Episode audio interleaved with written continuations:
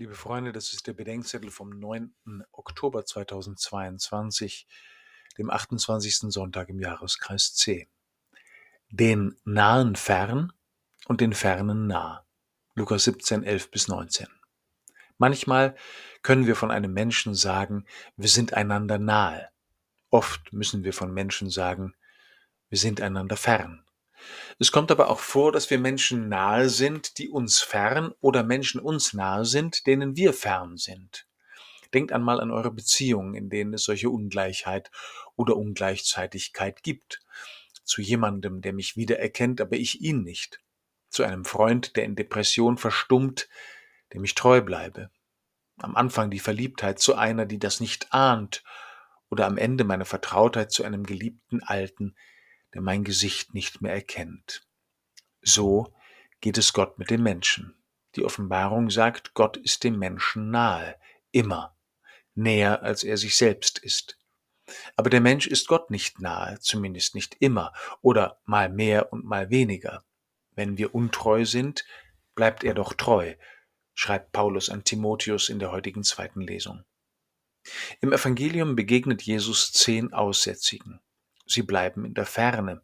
Aus Ansteckungsgründen waren sie gesetzlich zum Fernbleiben verpflichtet. Sie hätten vor sich warnen und rufen müssen, unrein, unrein. Stattdessen rufen sie aus der Ferne, Jesus, Meister, hab Erbarmen mit uns. Aus der Ferne trauen sie sich. Aus der Ferne glauben sie, was man ihnen von Jesus erzählt, dass er denen nahe ist, die ihm fern sind. Jesus stürmt nicht auf sie zu. Von Franz von Assisi erzählte man, er habe seinen Ekel überwunden, sei vom Pferd gestiegen und habe einem Aussätzigen die Hand geküsst. Hier tut Jesus nichts dergleichen. Er verlangt nur, was das Gesetz nach einer Heilung verlangt. Geht, zeigt euch den Priestern, sagt er. Zeigt euch. Die Aussatz hatten, sollen sich aussetzen.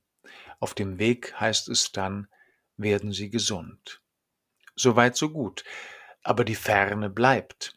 Die aus der Ferne gehalten bleiben in der Ferne. Sie nehmen es selbstverständlich, sie mögen sich denken, was ich habe, habe ich, nichts wie weg. So denken sie alle. Außer einem, einem Fremden, einem doppelt Fremden, einem Aussätzigen aus Samarien. Kein Jude, sondern einer von außen. Er kehrt zu Jesus zurück, um zu danken, und Gott die Ehre zu geben, nicht mehr aus der Ferne, sondern aus nächster Nähe, nicht mehr vor sich warnend, sondern aus sich jubelnd. Ich kenne Menschen, die sich nicht zu beten trauen, zu singen oder in die Kirche trauen, weil sie sich Gott fern finden. Aber wir sollten nicht warten, bis wir meinen, wir seien ihm nah genug. Er ist uns nah, wenn wir ihm fern sind. Also können wir aus der Ferne rufen. Und wenn wir merken, dass wir Grund zum Danken haben, dann werden wir, wie der Aussätzige aus Samarien, auch merken, dass wir in die Nähe, rettende Nähe dessen gekommen sind, der uns schon nahe war, als wir ihm noch fern waren.